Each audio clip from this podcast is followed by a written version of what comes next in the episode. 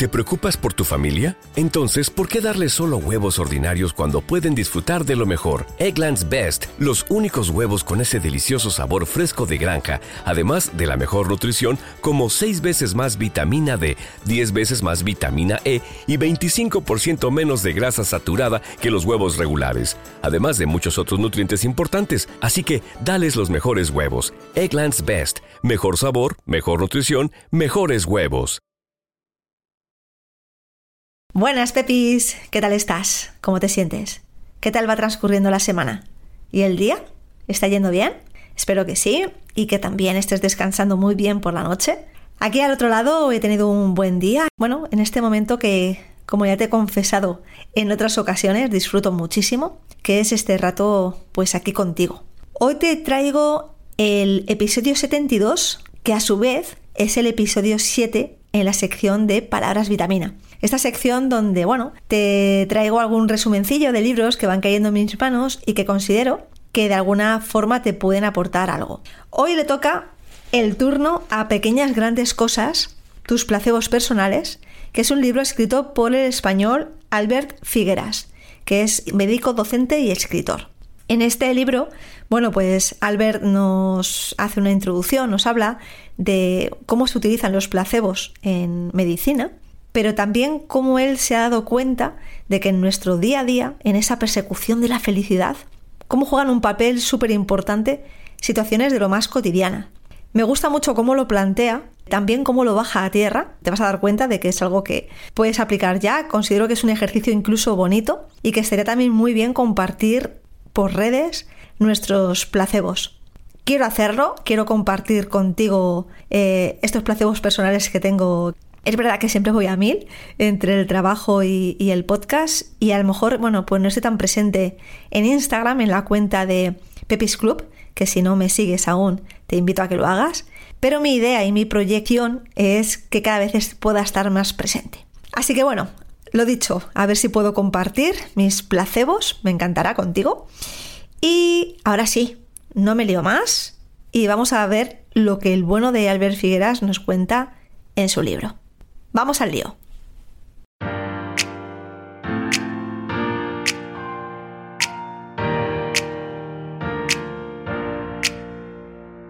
Bienvenidas, Pepis.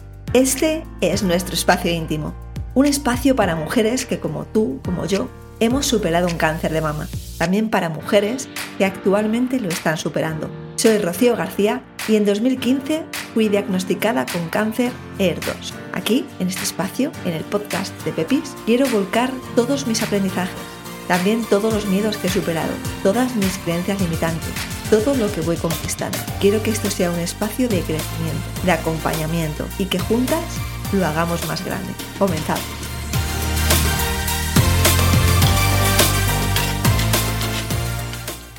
Lo primero que hace Albert el escritor es definir qué es felicidad. Y de esta forma, cuando habla de felicidad, ya todos, todas, tenemos un mismo concepto en la cabeza. Su definición es tal que esta. Felicidad es sumar breves momentos de bienestar. Y recalca mucho en que estos momentos son efímeros.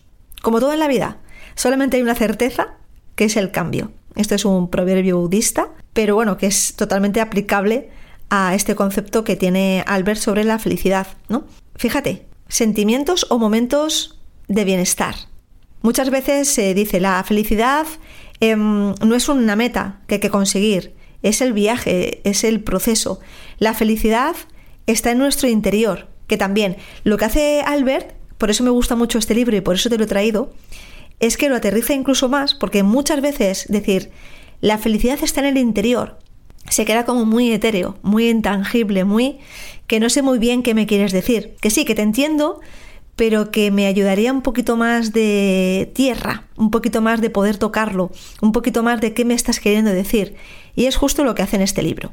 Ahora bien, antes de meterse en esto, en estos conceptos, que es lo que yo te decía en la intro, que me encantaría poder compartirlo por redes sociales y que cada, o que cada una, que cada Pepi, bueno, pues diga sus placebos, es justamente explicar cómo se utiliza en medicina y qué efectos tienen en el paciente. Supongo que sabes lo que es un placebo, si no, no importa, te lo, te lo explico aquí, a ver si lo hago de una forma sencilla y clara, ¿vale? En medicina bueno, pues te administran un medicamento cuando tienes un dolor, cuando te encuentras, te encuentras mal, ¿no? Te duele la cabeza, pues un paracetamol. Bien, en ocasiones, para ver el funcionamiento o para ver eh, el poder de la mente incluso, y para hacer testeos, se administra en vez de un paracetamol, un placebo, que al final es una sustancia que no tiene ninguna carga. El paciente, al recibir este placebo, ¿cómo se piensa que es paracetamol, pues entonces ya mm, considera que se va a curar, que se le va a quitar el dolor de cabeza, cuando realmente lo que está tomando a lo mejor es agua con azúcar, ¿vale? Esto es lo que es un placebo. Entonces, hay tres formas o tres mecanismos que activan el efecto placebo. Por una parte es la capacidad de sugestión.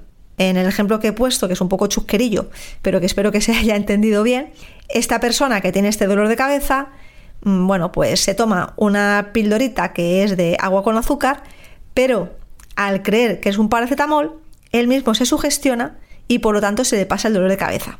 Esto sería pues eso, capacidad de sugestión, ¿no? Otro mecanismo es la expectativa. Como esta persona en otros momentos, cuando le ha dolido la cabeza, se ha tomado un paracetamol y se le ha quitado, ahora al administrarle este placebo que él se piensa que es ese paracetamol, bueno, pues se genera esa expectativa por experiencia pasada y entonces se le quita el dolor de cabeza.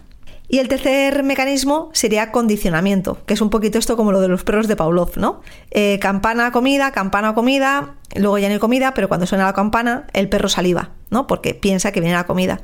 Pues esto es un poquito igual. El dolor de cabeza, se le administra el placebo y ya hay un condicionamiento de eh, esto me lo va, el paracetamol, supuesto, me lo va a curar y entonces ya empieza, bueno, pues a, comportarse de otra forma, eh, está más ligero en el comportamiento, bueno, pues, ay, parece que se me está pasando, ¿no? Estos son los tres mecanismos que además pueden, eh, no es que, actúen de forma separada, sino que pueden actuar de forma interrelacionada. Eh, pueden aparecer los tres, dos de ellos, ¿ok? Entonces, esto mismo, como dice el escritor Alberto, Ocurre también con situaciones cotidianas de la vida. Nos sentimos mejor porque tenemos esa capacidad de sugestión, tenemos esas expectativas y también tenemos ese condicionamiento. ¿Ok? Y entonces, que es una cosa que me gusta mucho, él introduce el concepto de el bazar del placebo. Y aquí es donde viene el ejercicio que os comentaba para redes sociales. Y es que todas nosotras tenemos ciertos placebos, ciertas situaciones, ciertos elementos que cuando nos sentimos mal, ya sea a nivel físico, a nivel emocional, a nivel energético, sabemos que, bueno, echando mano de estas situaciones, logramos sentirnos mejor. Y os propongo, te propongo, Pepi, que identifiques tu propio bazar del placebo. Fíjate, bazar del placer, ¿no? Bazar del placebo. Y claro, pues Alberto habla de, por ejemplo, lo físico, el contacto físico. Somos seres sociales y un abrazo, una caricia, un masaje nos hace sentir mejor. Por otra parte, los olores. El olor que muchas veces es capaz de llevarnos a situaciones que hemos vivido con mucha alegría, nos puede llevar a la infancia, es el órgano del sí, nuestro órgano del sentido órgano sensorial, mejor dicho, ¿no? Como más ancestral, más desarrollado, a ver, no sé cómo explicarlo bien, pero en, el sentido de que está muy desarrollado, no ha cambiado mucho desde los orígenes, ¿no? Y tiene o permite que el recuerdo que viene por un olor quede almacenado en nuestra memoria a largo plazo. Por ejemplo, si tu abuela pues cocinaba un guiso específico a que te gustaba mucho o hacía magdalenas y tenía un olor bueno, pues cuando tú vas a alguna pastelería, imagínate, y llegas a ese olor, directamente te trasladas a la casa de tu abuela que te hacía esas magdalenas. Y bueno, pues te entrará un poquito de nostalgia, quizá, un poquito de tristeza, pero seguramente si el paso del tiempo has hecho el duelo, has cerrado ese ciclo, porque ya tu abuela no está contigo, quizá, lo que lo siguiente que va a aparecer es una sonrisa, ¿no? Y bueno, casi como que tu corazón se agranda. Entonces los olores también deben estar en nuestro bazar del placebo. Luego están los estímulos auditivos. ¿Cuántas veces, no?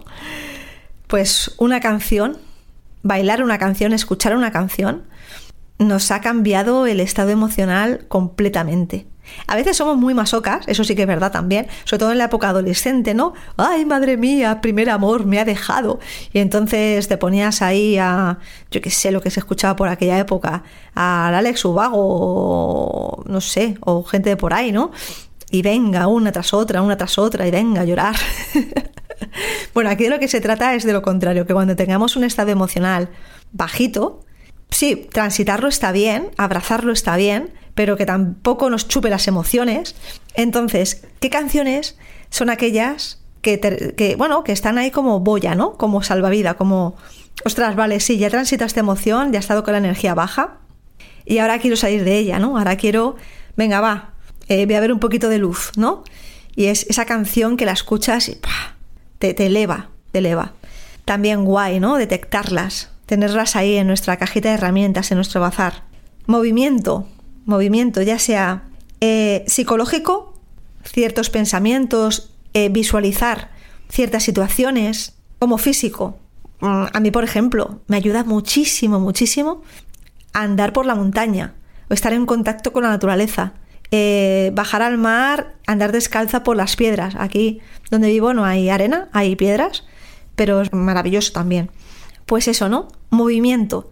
Detectar también, yo ya tengo detectado, como te digo, que la montaña a mí me sube a una frecuencia altísima, altísima. Pues qué tipo de movimiento, a lo mejor es hacer una clase de yoga, a lo mejor es, mm, no sé, como te digo, eh, visualizarte ¿no? en un lugar determinado, proyectarte, movimiento, ¿vale? La risa. La risa es un mecanismo que tenemos tan maravilloso y además ya sabes, Pepi, que la mente no es capaz de diferenciar lo real de lo que es mentira. Por lo tanto, si tú estás en un momento de bajón y te fuerzas a sonreír, o sea, el gesto de sonreír, ya estás mandando eh, una señal para que cambie tu estado emocional. Que puede parecer en plan de sí, hombre, pues no me apetece nada sonreír. Justamente, no te apetece, pero es simplemente ese gesto de sonreír. Si no te apetece, pues mira, te metes. Lo voy a hacer ahora mismo. Estoy con un lápiz en la boca, con un lápiz en la boca, y sonríes. Y eso ya es una señal a la mente de que, eh, algo está cambiando.